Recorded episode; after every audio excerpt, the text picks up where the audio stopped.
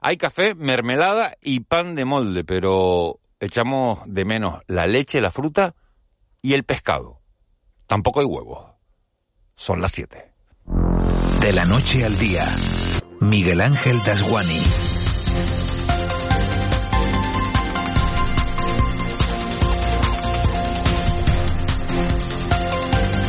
¿Qué tal? Buenos días. El titular de esta crónica sale del repaso al contenido de la cesta de productos básicos al precio de 30 euros con la que Carrefour pretende adelantarse a su competencia siguiendo los consejos de la vicepresidenta del gobierno. Yolanda Díaz sigue batallando con los grandes distribuidores de alimentos para topar algunos precios que nos ayuden a los ciudadanos a sobrellevar un poquito mejor los estragos que está causando la inflación en las economías domésticas, aunque la propuesta no consigue de momento el visto bueno de los grandes operadores. La cesta de Carrefour es de lo más variada y había mucho interés en conocer su contenido y ese enorme secreto ya ha sido desvelado. La cesta incluye aceite de girasol, espirales vegetales de pasta, harina de trigo, caldo de pollo, atún en lata, albóndigas en salsa, jugo de naranja, de limón y zanahoria y pan de molde.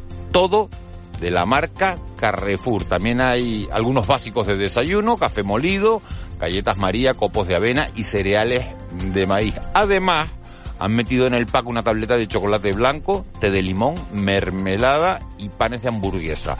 Completan la lista de alimentos un poco de sal marina, guisantes y millo dulce en lata, un bote de pimientos de piquillo, champiñones de lata también y vinagre de vino blanco. Más que alimentos básicos, es básicamente lo que muchos de nosotros nos llevaríamos a una acampada. Si repasan bien la lista, se darán cuenta que no hay leche, no hay legumbres, ni hortalizas y tampoco fruta fresca. No hay carne, no hay pescado y no hay huevos. A cambio, se han incluido algunos productos de higiene, detergente, pasta de dientes, gel de ducha y también papel higiénico. Como todo en esta vida, Habrá quien quiera ver la cesta medio llena e irá por ella a Carrefour y habrá quien la considere todo un timo. A fuerza de ser honestos hay un dato objetivo. Todo lo que se queda afuera es lo que más se ha encarecido. De la noche al día, Miguel Ángel Dasguani. 7 y 2. Vamos con los titulares que marcan la crónica de este martes 13 de septiembre. Caja 7 te ofrece los titulares del día. El presidente de Canarias, Ángel Víctor Torres, pospone la imposición de una tasa turística. Este lunes se ha retomado la actividad plenaria en el Parlamento y el presidente del Gobierno de Canarias, Ángel Víctor Torres, ha planteado que es preciso que haya un debate sosegado con agentes sociales, económicos, así como partidos, sobre la necesidad de establecer una tasa turística con destino, destino finalista. Por su parte, el grupo de Si Podemos Canarias presentará una propuesta de ley para establecer esa tasa turística en la comunidad autónoma. Escuchemos a Ángel Víctor Torres y al portavoz parlamentario de Podemos, Manuel Marrero. Hacerlo con tranquilidad, con sosiego y decidiendo tres cosas, fundamentalmente tres cosas. La cuantía, que es una de ellas, el fin, que repito, están de acuerdo si el fin es un turismo sostenible desde el punto de vista social, económico y también medioambiental, y el momento, que quizás es lo más relevante. ¿Cuál es el momento? Nosotros estamos abiertos a ese estudio sosegado. Estamos ultimando una propuesta de ley, un borrador de propuesta de ley, para, dentro de los socios de gobierno, poderlo trabajar, poder avanzar, reflexionar al respecto y caminar en la dirección de algo que queremos que es necesario conseguir. El viceconsejero de Cultura, Juan Márquez, ha defendido su posición contra los nómadas digitales. Tras la polémica suscitada por la petición del viceconsejero de Cultura, Juan Márquez, de que los nómadas digitales se vayan a casa porque vienen con unos salarios superiores a los de los canarios y encarecen, por ejemplo, el precio de la vivienda, Márquez ha vuelto a hablar sobre este asunto. Sin embargo, la consejera de Turismo, Yaisa Castilla, que ha pasado por los micrófonos de Canarias Radio, ha señalado de desafortunadas las palabras del viceconsejero. Creo que la atracción de nómadas digitales es un debate que hay que abrir en profundidad, ver realmente el impacto que tiene, porque tenemos zonas de Canarias ya de por sí muy tensionadas por la falta de vivienda como para eh, tensionarla aún más con la llegada de nómadas digitales que no son turistas al uso, es decir, no generan empleo, no, no están en zonas hoteleras y por tanto creo que, es un debate que requiere mucha más profundidad y es lo que reclama mi, mi, formación política, en este caso Podemos. Muy desafortunadas sus palabras, por, por decirlo de alguna manera. No se puede ir en contra de una línea. Primero que creo que hay que estudiar las cosas antes de hablar. Segundo, que se tiene que tener en cuenta lo que supone los nómadas digitales para los canarios y canarias. Nos olvidamos de que esos nómadas digitales que son turistas vienen a consumir en los restaurantes, que se quedan en hoteles o en alojamientos turísticos, que van y consumen en supermercados, que consumen transporte público, transporte privado, que da trabajo a los canarios y canarias. eran las palabras de Yaisa Castilla, consejera de Turismo. El gobierno de Canarias estudia fórmulas de intervención selectivas y temporales frente a la inflación.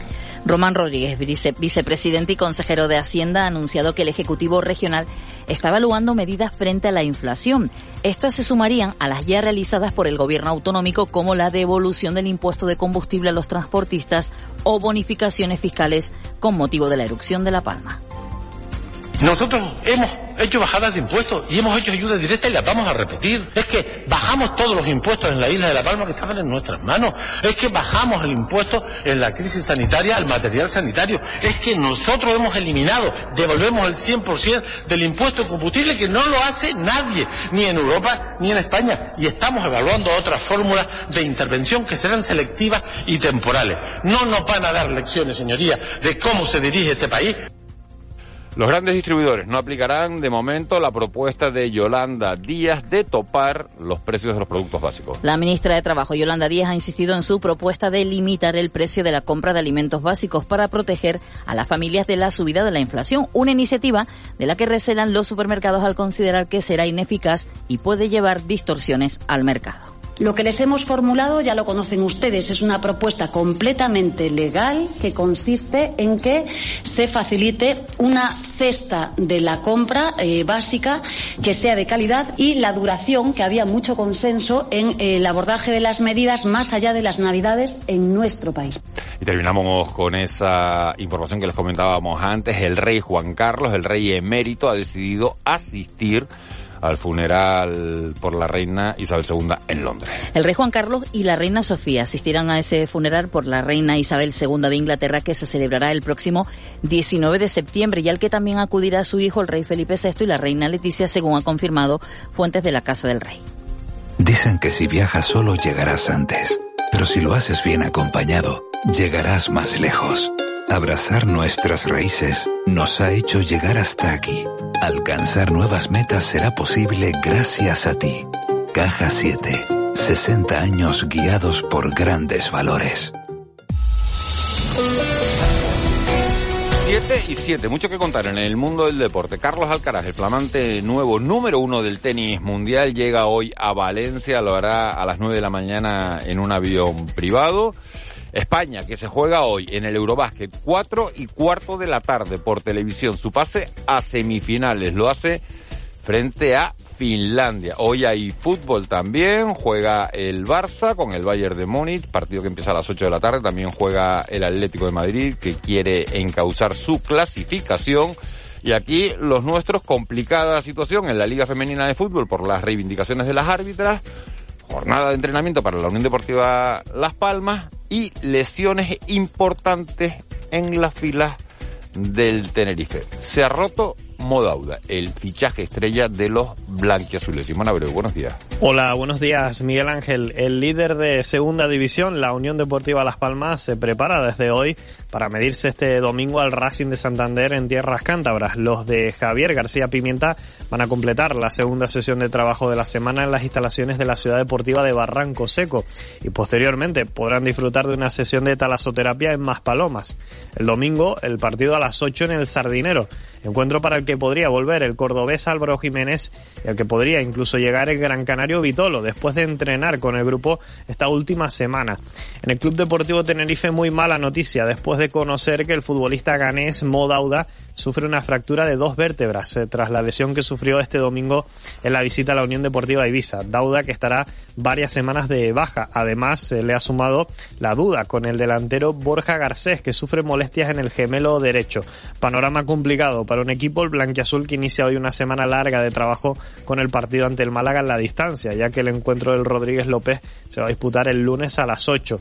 Además, en fútbol femenino, la situación de las árbitras en la Liga F continúa bloqueada después de que en la tarde de ayer expresaran públicamente insuficiente la propuesta de la Liga de Fútbol Femenino de pagar 3.300 euros por partido en concepto de arbitraje.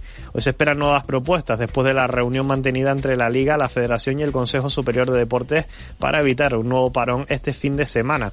Y en baloncesto hoy se disputan los cuartos de final del Eurobásquet. En Berlín, a partir de las 4 y cuarto, España busca el billete a semifinales ante Finlandia. Duelo en el que se enfrentan dos jugadores del Lenovo Tenerife, Jaime Fernández contra Sasu Salin.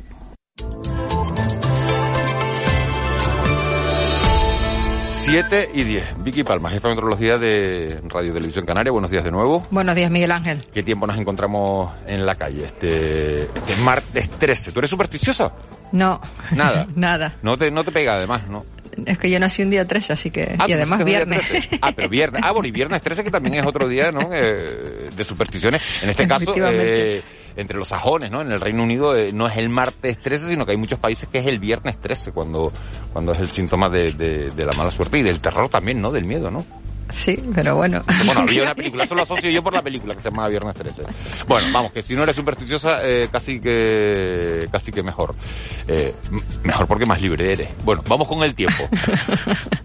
Pues mira, de momento nos despertamos con temperaturas agradables. Sí que es cierto que, que por ejemplo, en medianías del interior de Tenerife, pues eh, igual ahora hay que salir con, con alguna prenda de abrigo. No la vamos a necesitar a mediodía, hace un poquito más de fresco que en la jornada de ayer. En el resto estamos más o menos igual.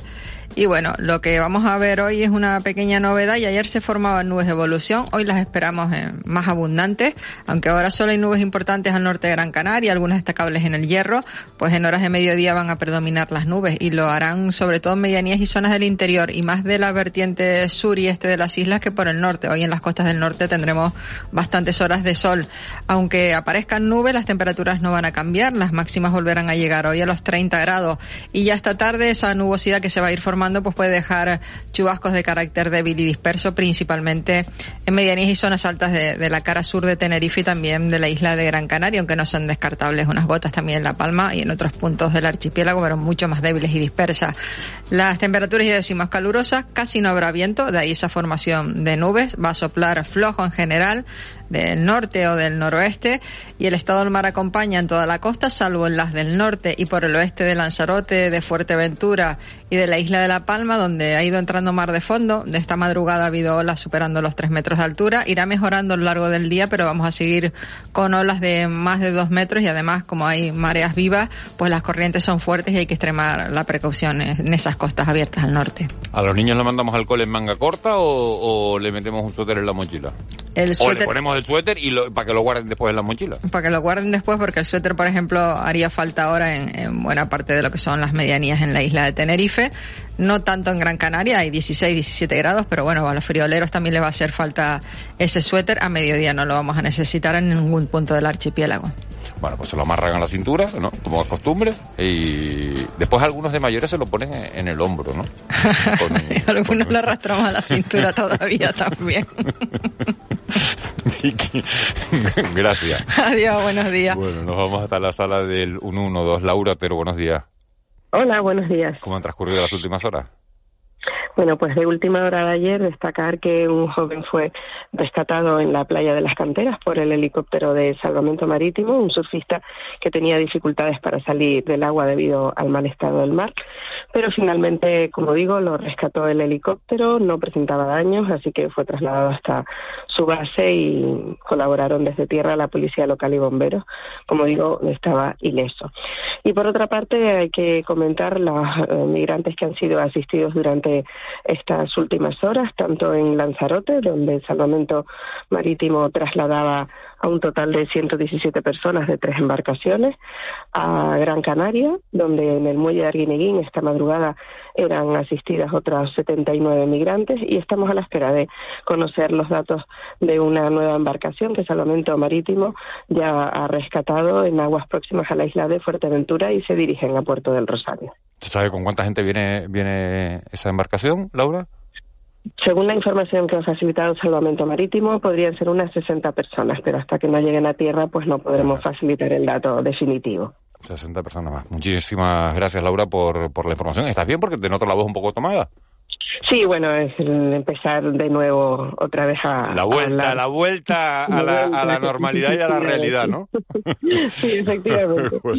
Laura, gracias. gracias. Hasta ahora. Gracias a ustedes, un saludo. Un saludo, 7 y 14. El Contrapunto. Ángeles Arencibia y Juan Manuel Betencur. 7 y cuarto, Ángeles Arencibia, buenos días. Buenos días, Miguel Te Ángel. veo manga corta, o sea que hace calor en Las Palmas de Gran Canaria, ¿no? Mm, Sí, hace bastante, bueno, calor. Hace bastante calor, ¿no? Hace bastante humedad. Humedad, humedad. Humedad, Estaba sí, En, el, och- en el entorno del 80% el, el otro día, estaba mirando, y, y- y se nota cuando sale uno, uno a la calle. Juan Betancourt, buenos días. Hola, buenos días, ¿qué tal?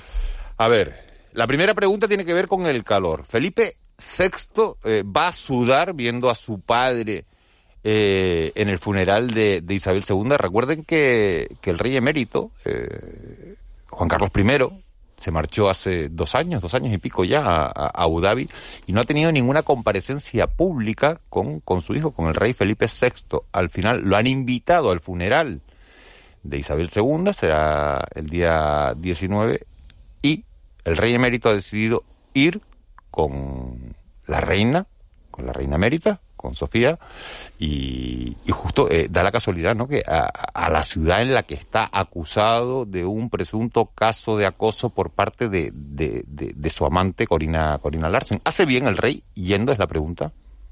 Bueno, hacer bien o mal eh, es difícil de, de discernir a mi juicio, ¿no? Eh, me parece normal la presencia del rey emérito, que tiene un cierto nivel de parentesco entre las familias reales, ¿no? Las familias reales e- europeas, pero entre la española, la griega y, y la familia real británica, ¿no? Ambas de origen alemán. Eh, no, no lo olvidemos, la casa Windsor realmente era la casa de Hanover, luego se cambiaron el nombre por no parecer alemanes, porque mm, fíjate tú eh, lo que son las cosas, ¿no? Eh, y, y me parece normal, a mí no me escandaliza la presencia del rey emérito, más allá un poco de las denuncias que ha recibido y de su, bueno, su, el, cuestion- el rol cuestionado que tiene, que tiene eh, eh, en España, ¿no? A mí personalmente ni me sorprende, mm, creo, mm, ¿quién, quién va a pasar sudores? El rey Felipe, la reina Sofía, que va a acompañarle y se va a sentar, entiendo que a su lado. Eh, Hombre, habrá, habrá mucha gente, eh, Juanma, que esté buscando esa foto del rey, Bueno, pero del esto- rey actual con el pa- con su padre, porque es la primera comparecencia pública, ¿no? Digo la, Pero- la prensa española más que la, pero la hay que tener en cuenta también la magnitud del evento al que van. O sea, Claro, es, es la, que no, no claro, va a el ser funeral de- protagonista, claro. claro, es el funeral de la reina de Inglaterra que ha coincidido con. con Tú sí irías. Tú si fueras el no emérito. Yo no soy Si fueras el emérito. emérito, claro. No, no, vamos a ver, eso es muy difícil de preguntar. O sea, a mí no me sorprende y me parece normal que esté. Y por tanto, si yo fuera el rey emérito, que es echarle mucha, mucha imaginación, eh, sí, probablemente iría. Yo Ángeles. creo, yo veo, mira, la, la pregunta es si el rey eh, Felipe va a sudar al ver a su padre allí, pues hombre, yo no sé si va a sudar o no, pero desde luego cómodo no es. Exacto. Eh, el eh, hecho, el lo- hecho de que de que esté con que vaya acompañado de la reina Sofía, pues es un paripeo, o sea, Claro, lo eh, legitima tenemos también. tenemos no, pero tenemos vamos a ver, este- esta esta esta, Juan me le he esta- preguntado esta si pareja fuera- no es una pareja. Claro, a Juan me le he preguntado si fuera el emérito si iría. Tú si fueras Sofía, Ángeles, eh, irías. Uy, qué difícil me lo pones. No me imagino yo. Hay un a- parentesco a- más cercano. Pero- pero- si yo fuera la reina Sofía, pasa- sí iría, porque hay un parentesco más cercano entre la familia real de Grecia y la familia real británica, hay un parentesco, ambas de origen alemán. Sí, pero no eh, es eso. Más Juanma, fuerte, ¿no? No, no es una cuestión de parentesco. Juanma, porque si fuera una cuestión de amor familiar, pues vas allí a ver a la familia en la intimidad, como hacemos la mayoría de los mortales, ¿no? Y no vamos, porque esto, esto es otra cosa. Esto es un gran show mundial bueno, a se- favor de las monarquías dice- y del pero privilegio. se dice, pero cuando se dice esto de que la reina siempre se ha comportado de un modo muy profesional y se dice como elogio, bueno, este es un ejemplo. Y sí, desde luego, pero hay, hay otra cuestión, dice, es que, eh, eh, esto es como una especie de, de- de mundo paralelo, ¿no? Sí. Eh, esta, esta representación, porque esto lo que es es una representación de la... no te jabullas. A ver, ¿cuál es iría la si pregunta? ¿Que Sofía. si iría? Que si tú fueras la reina emérita, sí Uf, irías. supongo que sí, porque si yo fuera la reina emérita, pues me llamaría Sofía y habría sido educada como Sofía, eh, que bueno, que ha dado muestras de su gran espíritu de Yo lo- sacrificio, ¿no? Para, me- para conseguir que su hijo llegara a reinar. Yo lo- Ella seguramente ese es el, el- el, eh, su, su objetivo ha sido durante todos estos años, ¿no? El, el de mantener el, el Muy rápido. Yo lo que me la abstendría, monarquía. me abstendría sería de, de- de emitir juicios morales un poco sobre si debe estar, no debe estar, su situación, eh, los asuntos de Corina y demás y tal. Bueno, eh, el príncipe Andrés va al funeral, ¿verdad? Hombre, su madre. Mm, sí, madre. Al que su madre le Repudió. retiró sus títulos militares, sus títulos nobiliarios, o sea, no- ya no puede ser llamado Su Alteza Real después de su conocida amistad con... ¿Tendría justificación con- que no fuera el hijo al entierrar a una madre? No, tendría eh, justificación Claro, que no fuera el emérito. eh, Claro, si pasas por el aro, el con, si, pa- si- a- a- si pasas por a- el aro sí. con el príncipe Andrés y su conducta, ya cabe, ca- casi cabe cualquiera, ¿no? Pero el rey emérito va en, en su calidad de ex jefe de Estado, eh, como otros monarcas, otros, otros ex jefes de Estado que, que son invitados. Pero este es un ex jefe de Estado que vive fuera de su Estado, que vive en un paraíso fiscal. Tiene su pasaporte y en que, regla. y que está, eh, sí, pero es que la situación del rey emérito ha cambiado mucho en los últimos años. Bueno, para la O sea, familia real se británica que se le invita, no. han revelado, claro, es que ellos a lo mejor es que les parece sí. normal, ¿no? O, o- o que debemos pensar, Como ¿no? todo, comparado con quién. Comparado con Bueno, qué. ¿no? ayer eh, cambiamos de, de asunto. Está claro, va a ir el, el emérito y veremos las fotos en las portadas. Se va a buscar esa foto de, de Felipe VI con, con, con su padre, por lo menos en, en, en la prensa española. Eh, vamos a ver si, si se produce esa cercanía o si se respira la tensión que, que hubo el otro día entre, bueno, pues entre, entre dos hermanos, ¿no? Como eran, como son el príncipe Guillermo y, y el príncipe Harry. Ayer, eh, como digo, volvía la, la actividad al, al Parlamento de Canarias. Hay dos temas que centraron la atención y no son dos temas nuevos, son dos temas eh, sobre los que ya se ha hablado mucho en este archipiélago durante, durante años. Uno, la posible implantación de una tasa turística con carácter finalista. Estaba en el documento del Pacto de las Flores.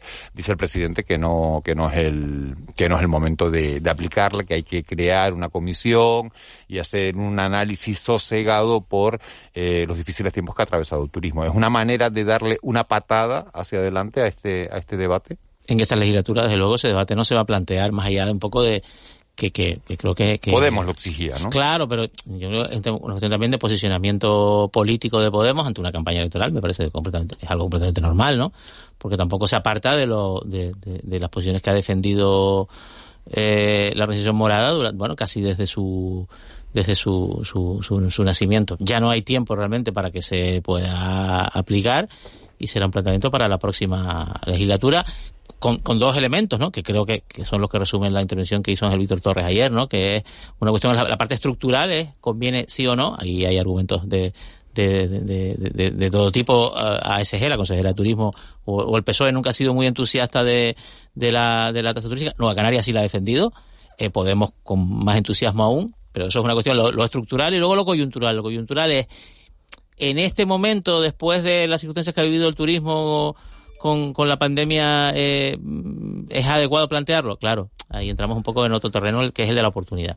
Sí, todo depende de qué pase, ¿no? Quién gobierne después de, de las próximas elecciones, eh, qué, qué- qué gobierno se forme, eh, dependerá, ¿no? De qué, qué decisión se, sobre, se toma sobre este aspecto, ¿no? La ecotasa insiste en otros destinos turísticos y no, no ha acabado con esos más en destinos ciudades, más en y no ha ciudades acabado que, con ellos. más en ciudades que en, que en, que en, que en comunidades autónomas, salvedad hecha un poco del, del, del, del- del caso Bueno, de te- Baleares, pero, pero- pero, sí es un elemento que se ha metido en el debate de las grandes ciudades que al mismo tiempo son grandes destinos que turísticos. tiene que ver con la limitación de bueno eh, de, de- no de, de- del número de visitantes Claro, los y- el que- cuidado el servicios, cuidado claro. de los parajes que si vivimos de que de, Bueno, que tenemos unos parajes X pues Esa- esa- tiene relación con todo Eso eso, es un debate derivado, que es realmente los ingresos que se producen por las tasas turísticas o las ecotasas si tienen carácter finalista y se dedican a mejorar el entorno y tal. Bueno, ahí hay casos de, Eh, me de gustaría, todo tipo, ¿no? me gustaría un un primer titular también sobre el otro, el otro asunto que acaparó los titulares en el, en el, en el Parlamento de, de Canarias o que produjo un rifirrafe entre el presidente del gobierno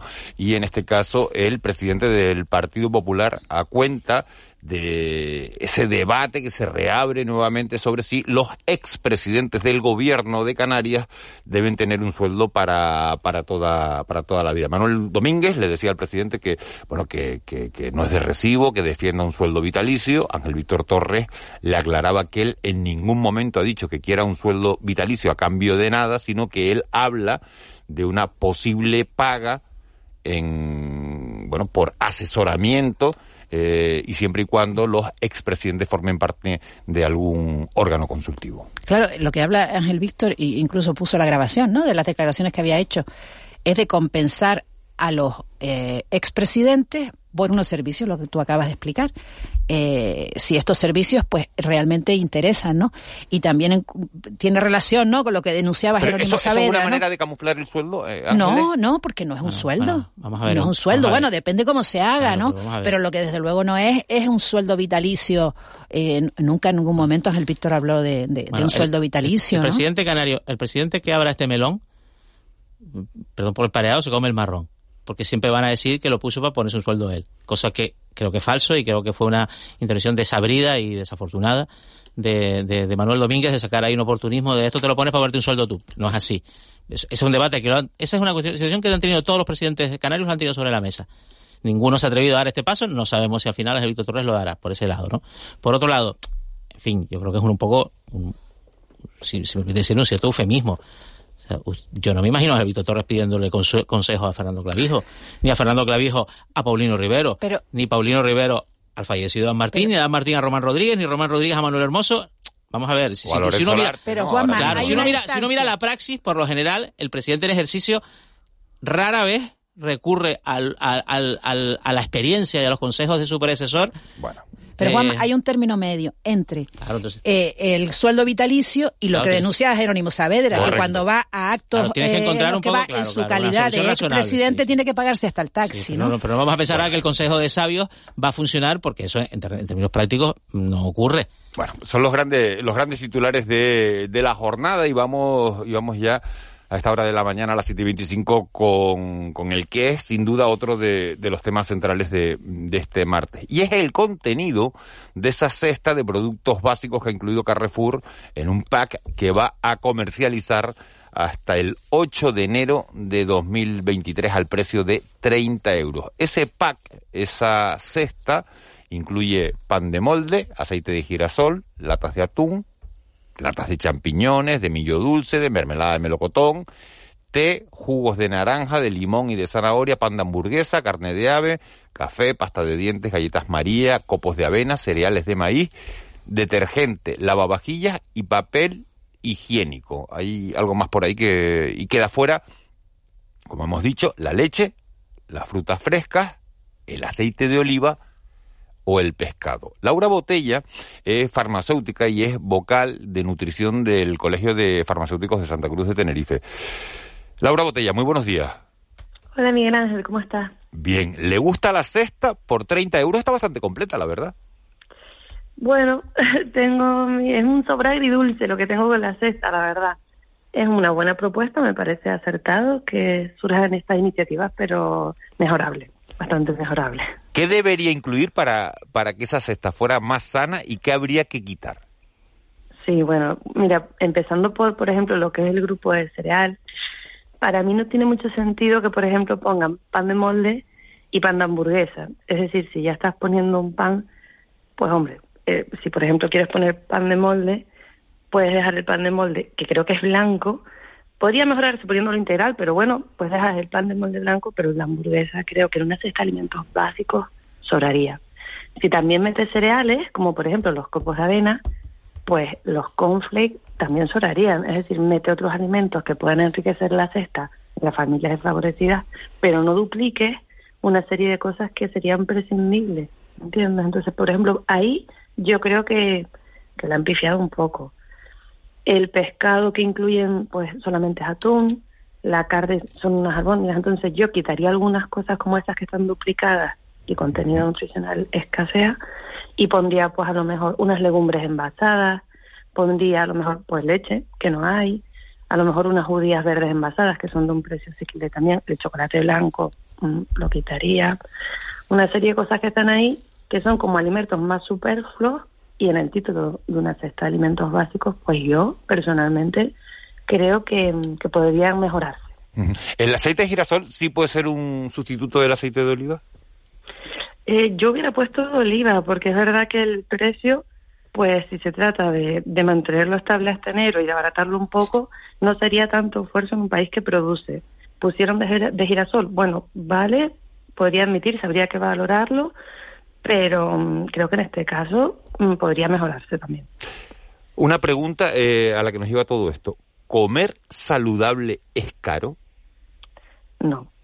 Eh, no creo que sea caro, de hecho es lo que te estoy contando. Por ejemplo, yo em, creo que se podrían incluir cosas aquí de mismo costo y perdurables en el tiempo hasta enero, que creo que es la propuesta, y quitar otras. Por ejemplo, no entiendo cómo han puesto té sabor limón y no han puesto, yo qué sé, agua, o cómo te ponen eh, macarrones, por ejemplo, que es un plato, pero no te ponen otras, otros ingredientes para completar el plato que te haces en casa. Hubiera puesto a lo mejor un bote de tomate triturado y quitar el zumo de limón y, y zanahoria ese, ¿no? Hubiera puesto agua, a lo mejor, ¿sabes? Eh, eh, dígame una cosa, eh, señora Botella, eh, ¿qué porcentaje de los productos que hay en las estanterías de, un supermercado son saludables? Ay, primero depende del pasillo del supermercado donde esté, pero en mi opinión, eh, la parte de los productos frescos es la mejor. Eh, aquella parte de conservas que tenemos enlatadas o en botes de cristal también.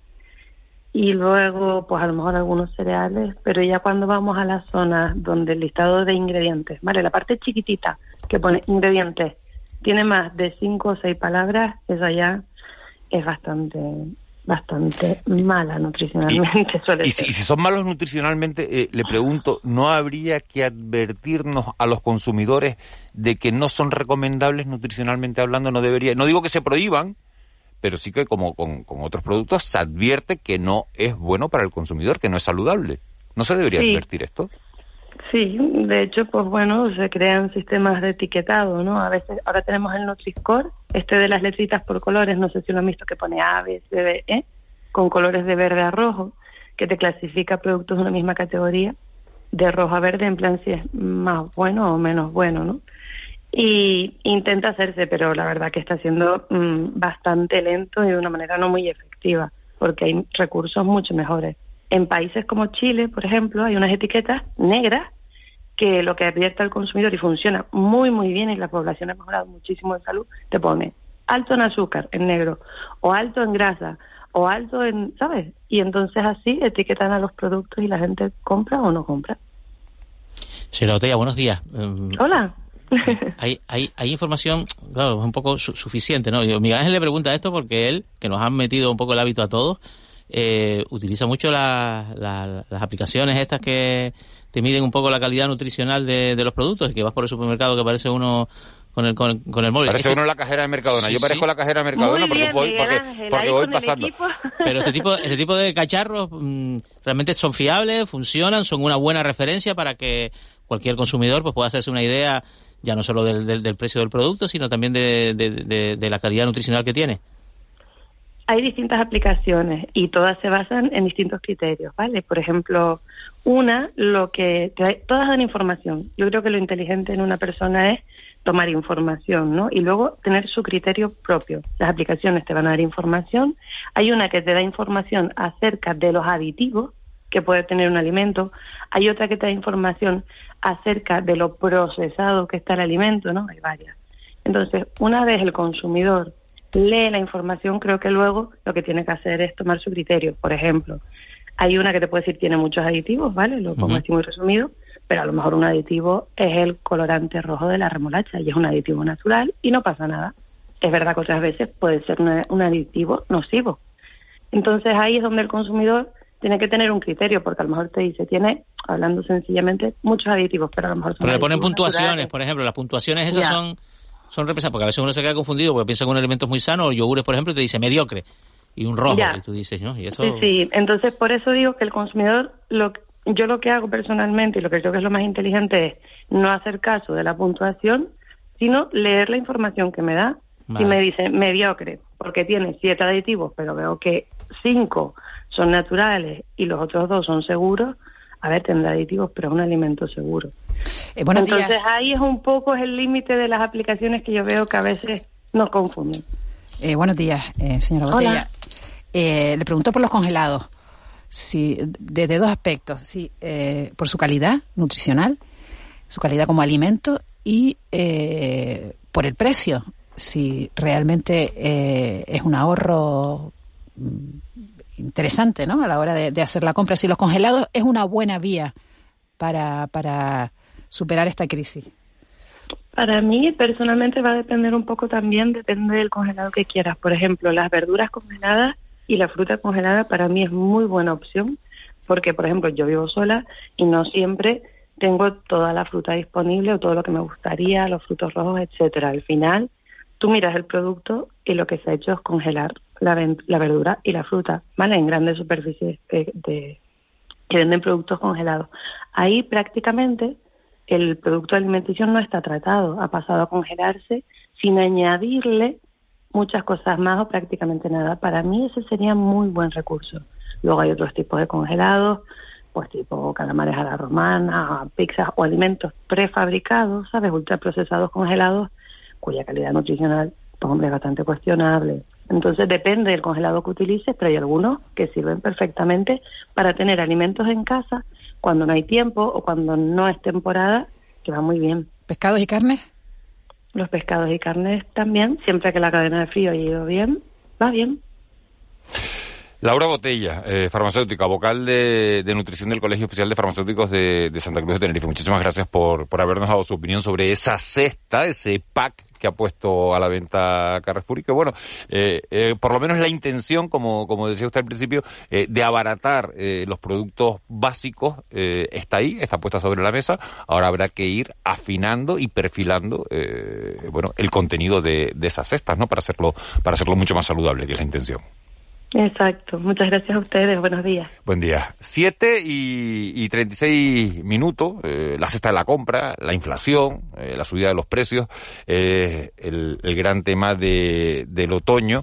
Y no son solo los alimentos lo, que han subido, sino lo otro que más ha subido es la, energía.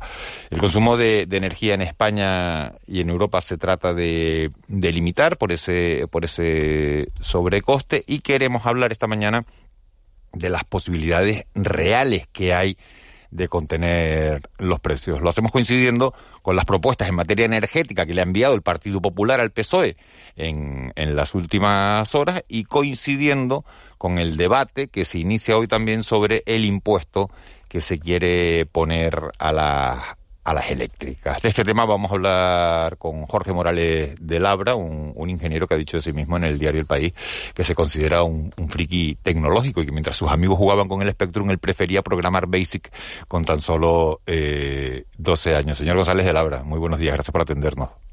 Buenos días. Eh, ¿Hay alguna manera de poner freno a la escalada de precios de la energía?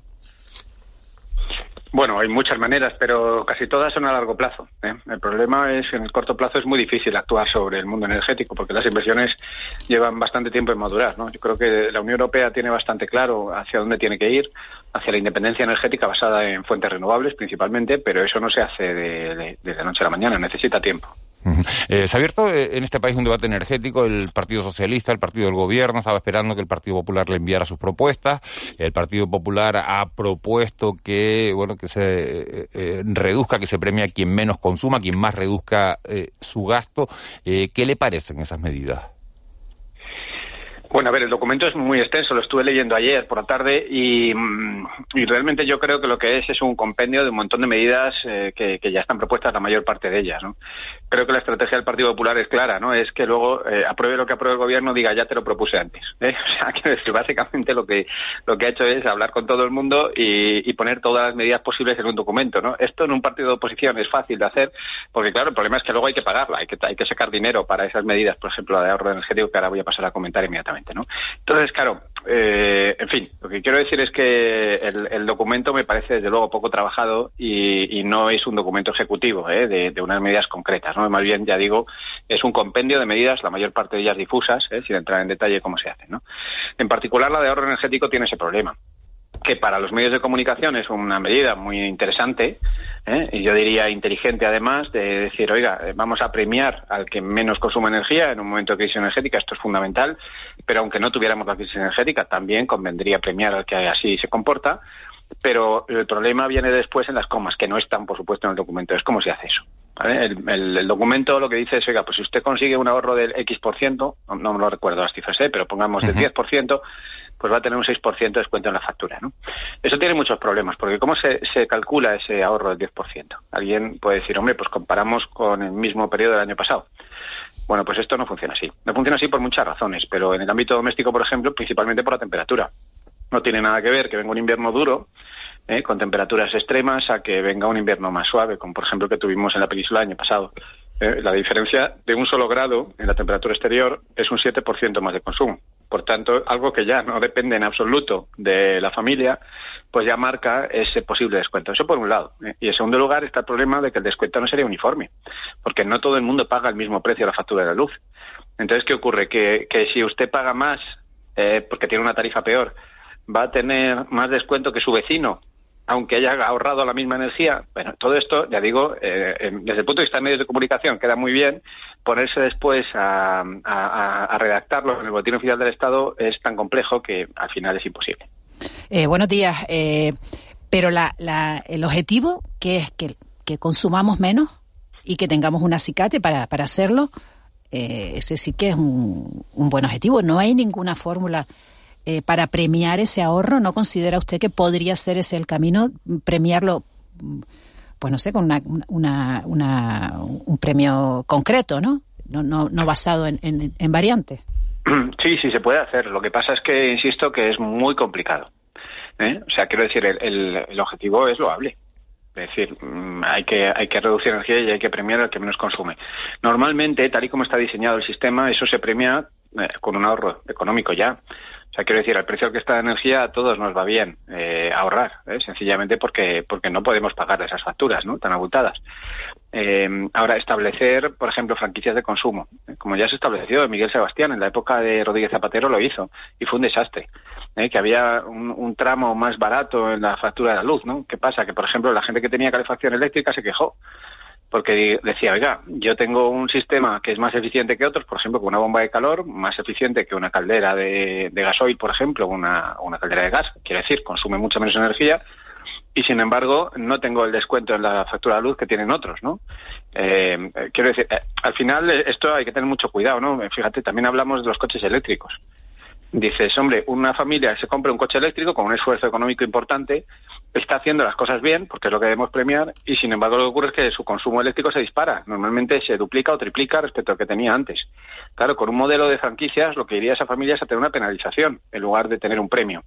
Sencillamente porque ha cambiado el gasoil, que ahí no hay ni bonificación ni penalización por volumen, por electricidad, donde sí que lo trataríamos de implantar, ¿no? Entonces, bueno, eh, ya digo que el objetivo es loable hacerlo regulatoriamente, marcando límites a partir de los cuales hay unos descuentos o incluso una franquicia, es decir, que no se paga, es eh, realmente complicado y produce efectos perversos.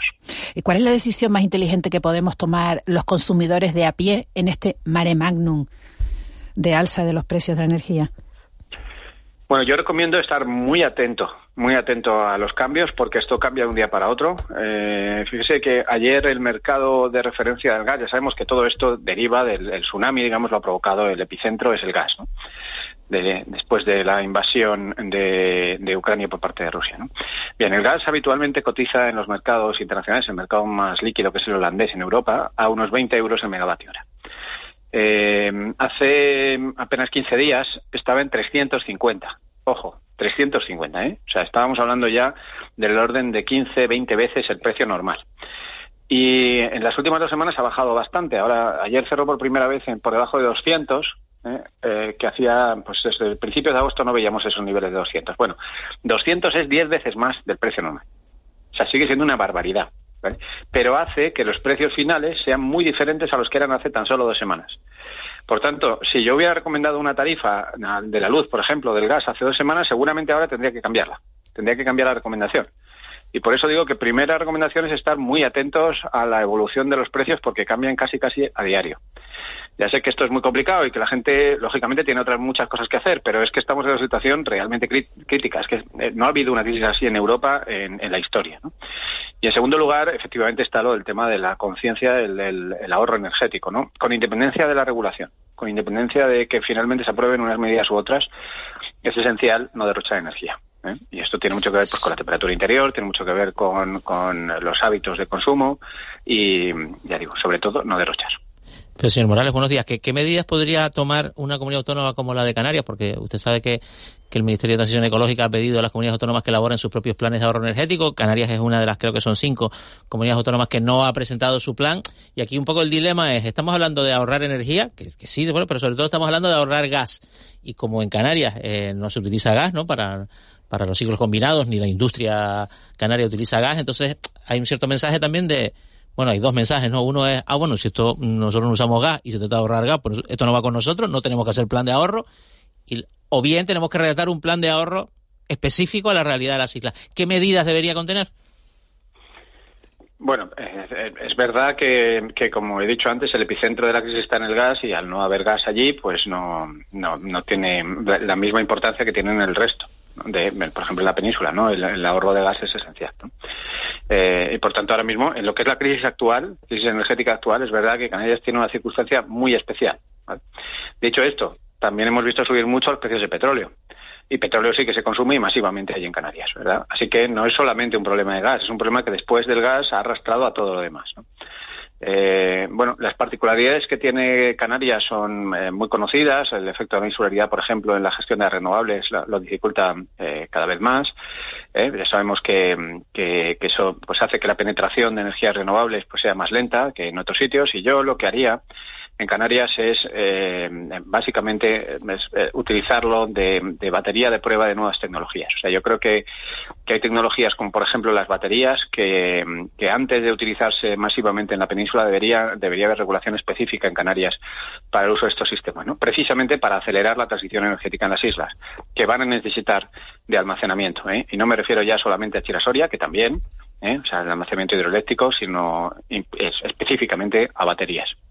En el plano doméstico, pues claro, leemos tantos mensajes durante estos días, semanas de ministros, pero ya no solo mm, españoles, ¿no? Sino, y dice, pues, duchas más cortas, eh, el, pues cuando hiervas la leche o lo que sea y tal, el punto de ebullición y lo apagas y tal.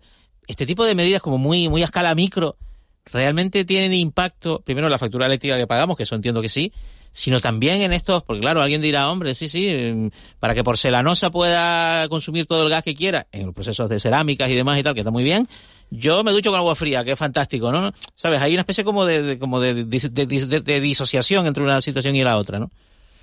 Sí, completamente comprensible. Em, em, a ver, estas medidas, estas que has citado en particular, no tienen gran influencia. ¿Eh? O sea, bueno, a ver, lo de echarse con agua fría, eh, espero que en Canarias todo el mundo se duche con agua calentada por energía solar, ¿eh? porque debería ser, si no es ya, debería ser obligatorio. Por tanto, no hay gran diferencia en el consumo de combustibles fósiles ducharse con agua fría o con agua caliente, ¿no? a, ver, el, el tema principal es la temperatura. ¿Eh? En el ámbito doméstico lo que, lo que más se puede mejorar es en el, en, el control de la temperatura. Y es verdad que aquí Canarias tiene también nuevamente condiciones muy especiales, porque el, control de la temperatura es menos exigente que en la península. ¿eh? Como todos sabemos, allí la temperatura es más estable y por tanto, pues no es em, el, consumo, digamos, en climatización no es tan alto como el que tenemos en la península. Em, aquí hay, hay, mucho trabajo por, por hacer, por ejemplo, en los hoteles, ¿eh? claramente en los hoteles, en los restaurantes, etcétera. Ahí sí que es verdad que ahí hay un porcentaje de mejora importante y sí, y sí que se puede notar en la factura final. ¿no? Luego, en lo de lo de mirar a los demás, decir, hombre, es que lo que yo no, lo que yo ahorro lo va a consumir otro. Eh, insisto una vez más que estamos en un precio que es 10 veces el normal. Es decir, eh, cualquier empresa de cerámica ahora mismo tiene enormes dificultades para pagar su factura del gas porque si antes pagaba un millón de euros al mes, ahora tiene que pagar 10 millones de euros al mes. por tanto, eh, la empresa es la primera interesada en ahorrar, ¿eh? y es la primera que está tomando medidas, pues ya digo, porque, porque no puede hacer otra cosa para tratar de mejorar la eficiencia de sus procesos. Eh, señor Morales, una última, una última cuestión, si me puede responder con, con brevedad. Alemania ha decidido pagar 300 euros a todo aquel que se vaya del país en invierno para, para ahorrar consumo energético. Muchos de esos alemanes eh, han decidido que, que, van a venir a España. ¿Esa es una buena o una mala noticia para nosotros? Bueno, es una noticia que lo que hace es eh, pues certificar el, grave momento en el que nos encontramos. ¿no? Eh, ya yo vengo advirtiendo desde hace meses que esto iba a ocurrir. Lo propusieron las agencias, la, la, patronal de agencias de viaje alemanas de hace meses y tiene todo el sentido por, precisamente por lo que hablaba hace un momento de la temperatura. Las diferencias de temperatura son tan grandes entre Alemania y, y Canarias que hacen que el consumo de energía por, por ciudadano sea muchísimo menor en Canarias que en Alemania. Y lo que está haciendo el gobierno alemán es tratar de evitar quemar gas pagándole a la gente el billete de avión. ¿eh? Tiene eh, mucho sentido desde el punto de vista energético. ¿eh? Y bueno, y a España creo que le puede venir bien porque puede suponer un repunte, un repunte del turismo perdón, durante este invierno. Jorge Morales, ingeniero y director de Próxima Energía, muchísimas gracias por habernos atendido esta mañana gracias a ustedes, un placer. Un placer. Siete y cuarenta y nueve minutos, seguimos hablando. Eh, bueno, le preguntaba a, a, Jorge Morales por, por esta llegada de, de turistas alemanes en, invierno para, para no gastar energía en, su país. Y vamos a seguir hablando de, de turismo porque en las últimas horas se ha vuelto a poner sobre la mesa el debate sobre la plantación en este archipiélago de una ecotasa, un impuesto turístico con carácter finalista que se destine íntegramente a cuidar nuestro medio ambiente. El tema ha vuelto a surgir porque está incluida en el Pacto de las Flores y ayer en el Parlamento el diputado de Ciudadanos, Ricardo Fernández de la Puente, le preguntaba al presidente del gobierno si iba a implantar o no la ecotasa y que aclarara la postura del pacto de, de gobierno. Ángel Víctor Torres le dijo que de momento no, y que eso tendrá que ser fruto de un debate sosegado. De este asunto vamos a hablar esta mañana con Antonio Vicente Hormiga, que es presidente de la patronal turística de Fuerteventura. Señor Hormiga, muy buenos días. Muy, muy buenos días a todos. Eh, Podemos dice que, que se podrían recaudar al año entre 300 y 400 millones de euros, dinero que pondrían los 15 millones de visitantes que tenemos cada año y, y, que por qué tenemos que renunciar a ese dinero. Yo le pregunto, ¿por qué le tienen ustedes los empresarios tanto miedo a una tasa que se cobra en, en otros destinos? vamos a ver, nosotros lo que, en fin, en, primer lugar, ni, como se suele decir, no es el momento, ¿no? O como se suele decir, como éramos poco a la abuela. Quiero decir que lo de la tasa cacareada, que, fin, de vez en cuando sale ese tema a la palestra nosotros sí estamos en contra porque nuestro principal nuestro principal negocio aquí en Canarias es el turismo y no se debe agravar, se debe todo lo contrario, facilitar que venga más gente a, Canarias. Aquí en Fuerteventura particularmente que dependemos casi el 80% del PIB, pues agravar esto y con lo que está subiendo todo, porque vamos, no es el momento, se podría debatir, no sé, cuando hace unos años la cosa iba mucho mejor. Pero ahora que está subiendo todos los días todo, porque es todo, una inflación disparada, la electricidad al precio que está, no me digan ustedes que esto es para ponerlo sobre la mesa. Eh, me parece, en fin. Pero nunca es el momento, señor Hormiga. Diga. Que este debate lo llevamos teniendo en la mesa hace 15 años y nunca es el momento. Pero claro, pero ya le digo que ahora menos. Si antes no era momento, ahora menos. Nosotros siempre estaremos en contra. Siempre estaremos en contra. Porque es una grave, grabamos más el turismo y será más caro venir. Esto es así. Y nosotros vivimos del turismo. Y nuestra principal industria no es otra que el turismo. Y tenemos que premiarlo más que agravarlo. No, no, no, no grabar más eh, que un turista venga las tasas fundamentalmente están donde, en las grandes ciudades, por el deterioro que dicen que eso puede conllevar. Y yo tengo mis grandes dudas que ese impuesto repercute sobre el turismo. Eh, vaya hacia el turismo. Desinventarán el medio ambiente, el ecologismo, no sé lo que inventarán, pero desde luego irán a las arcas y será un impuesto más, irá a la caja común y punto final. Y por lo tanto no estamos de acuerdo, pero no estamos de acuerdo, no estaremos nunca de acuerdo porque no podemos grabar algo que es tan importante para Canarias y se vive tanta gente y se trabaja tanta gente en el sector turístico. Es muy fácil políticamente, popularmente decir que hay que, en fin, que hay que grabar una tasa turística porque están perjudicando el medio ambiente o lo que ustedes quieran, pero eh, no podemos no podemos defender esto nunca. Señor Hormiga, ha dicho usted, eh, buenos días, eh, que lo que tenemos que hacer es facilitar que venga más gente a Canarias. Eh, sin límites, que venga más gente, que venga todo el que quiera venir o sin límites no, porque tenemos lo que tenemos, tenemos las camas que tenemos, no hay aquí en la isla Fuerteventura, pues se está haciendo un hotel ni será. en fin, el, tema medioambiental es un tema muy delicado, eh, es difícil hacer un hotel nuevo, o sea, tenemos las camas que tenemos. Yo lo que me refiero, me refiero es que, por ejemplo, en, Canarias está muy lejos eh, de Europa. Eh, hemos dicho de las tasas aeroportuarias que la bajaran en su momento, que tampoco me hicieron caso. En fin, facilitar la venida a Canarias porque estamos muy lejos, no estamos aquí los de Europa, no estamos a una hora ni, a media hora, sino estamos a muchas horas. Y eso, pues siempre hemos dicho, pues deberían de haber unas tasas especiales aeroportuarias, que en fin. ¿Qué? Señor Miguel, ¿en qué afecta la competitividad del destino el hecho de que, bueno, que las ecotasas pues tampoco son cantidades astronómicas, ¿no? Y que tú digas, bueno, pues, yo qué sé, pues, pues cuatro euros por, por día o dos euros por día y tal. Eh, tanto afecta, por ejemplo, a Fuerteventura, que es el mercado que usted conoce perfectamente, digamos, pues, que el turista va a decir, pues no voy a ir a Fuerteventura porque hay una ecotasa. Bueno, se, pues tendremos, eh, tendremos que cobrárselo al turista, cuatro euros por día. Tendremos que cobrárselo, no, no lo vamos a pagar los empresarios. Entonces se subirá el venir a Canarias. Y muchos entenderán que es como un castigo, eh, que, esto se ha debatido mucho. Es como decir, hombre, encima que voy me castigan por ir. Pues mire, pues no voy. Hay muchas competencias y en invierno sabe que hay mucha competencia. Ahora con, con los 300 euros, esto que ha anunciado Alemania, está Turquía disparatada, Túnez, Egipto, en fin todas las competencias que tenemos a muy bajo precio de nosotros, a muy inferior precio por nosotros, por lo que todos sabemos, por la mano de obras, los costes, etcétera, etcétera.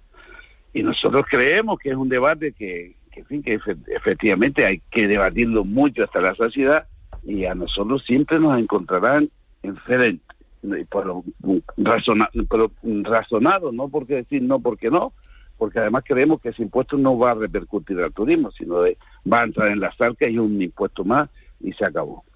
Es lo que nosotros pensamos, que podemos entrar en debate infinito, pero desde luego ahora no es el momento. Como está viendo el, como está subiendo todo por todos lados, ¿no? De la cesta de la compra, el, todo, ¿no? De la electricidad, que es un costo enorme para los hoteleros, y usted me dice, ahora pues mire, ahora le vamos a poner un impuesto que usted tiene que pagar dos o tres euros, lo que se le ocurra, por turista que llegue a un hotel de cinco estrellas, cuatro estrellas, dos estrellas, en fin. Creemos que, que en fin, debemos de hablar de otras cosas, debemos hablar de viviendas sociales, debemos de hablar de cómo el gobierno tiene pensado solucionar el problema que tenemos de vivienda con la cantidad de viviendas vacacionales que las viviendas que estaban dedicadas al, al alquiler se han pasado a vacacionarle en un porcentaje muy elevado. ¿Dónde metemos los trabajadores? ¿Cómo vienen los trabajadores con los precios que están las viviendas? Queda claro, señor Hormiga. ¿Sabe lo que me llama la atención? ¿Sabe lo que me llama la atención? Que dice usted ¿Qué dice usted, y, y, y, casi tenemos que despedir, estamos abiertos al debate, pero siempre nos tendrán en contra. Eso es lo que me ha llamado la atención. Me parece bien. Pues será un debate, siempre el debate, eh, cada uno defenderá su posición. Claro, en este claro. caso... Pero hombre, este reconozca que eso no es estar abierto al debate. bueno, hablaremos. estamos dispuestos a hablar, estamos muy dispuestos a hablar, pero desde luego, bueno. en el momento yo... Si, sí, que no es el momento, sí, queda, queda claro. Antonio Hormiga, muchas gracias. Venga, un abrazo. Un abrazo grande. 7, 7 y 57. Me voy corriendo porque si no, no llegamos al, al sonido del día, que hoy lo elige Ángeles Arencibia.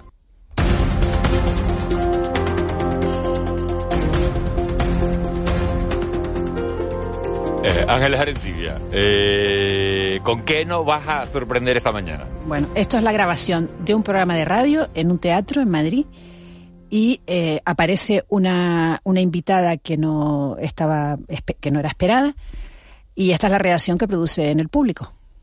del gobierno, ministra.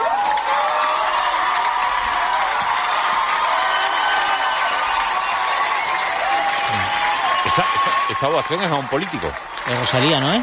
Esa ovación es a Yolanda Díaz. A Yolanda Díaz. El sonido es de la SER, ¿no? De la El cadena sonido es de la SER, ¿vale? Hay, hay truco, ¿no? Porque es un podcast de la SER, eh, buenísimo, bien, ese que se llama, y, y, y es un público, hombre, más progresista y más de izquierdas que, que de derecha, ¿no? Pero mira, la llaman presidenta, ¿no? Quiere decir que el 40. trabajo que está haciendo Mira, mira, el... mira. Súbelo, Molina. Y así 40 segundos. Eso te digo que el trabajo que está haciendo Yolanda Díaz, bueno, pues tiene tiene su parroquia, buscando su ¿no? espacio. Está buscando su Su espacio, y- político. y, y hay espacio para ella, ¿no? Sí, el problema es que quizás haya otros dirigentes de, de- de, digamos, a la izquierda del PSOE que no le estén aplaudiendo tanto, ¿no? Y que al final, pues, pues, pues, pues casi le están poniendo un poco ruedas, palos en la, en la rueda de la bicicleta de Yolanda, de Yolanda Díaz, ¿no? Porque realmente, más que de, más que de, de, de- de- que de proyecto y de discurso, Yolanda Díaz tiene un problema de partido, ¿no? Que no se sabe un poco con, con, con, con, con qué... ¿Quién tiene detrás, no? Claro, ¿Con, con claro. quién cuenta? Vamos, él ya tiene ideas, ¿no? Y, Sí, y- pero y- una cosa es... Bueno, pero la, la ovación esta es sorprendente, 40 segundos en un teatro de Madrid, muy bueno el, el, el sonido Ángeles, porque la verdad es que esas ovaciones en los tiempos que en los tiempos que corren a un político no son eh, nada nada frecuentes, nada nada normales. Nos vamos a ir al boletín de las 8. Nos nos mandan eh, mensajes ustedes los oyentes, dice el impuesto, la cotasa la paga el turista, no el empresario. Chiste en internet, no comprendo cómo nos salió elegido si teníamos más likes que los demás. Esos son, eh, bueno, los tiempos que, que corren. Nos vamos al boletín de las 8, luego les leo más mensajes, vamos con esas noticias que nos trae Víctor Hugo Pérez.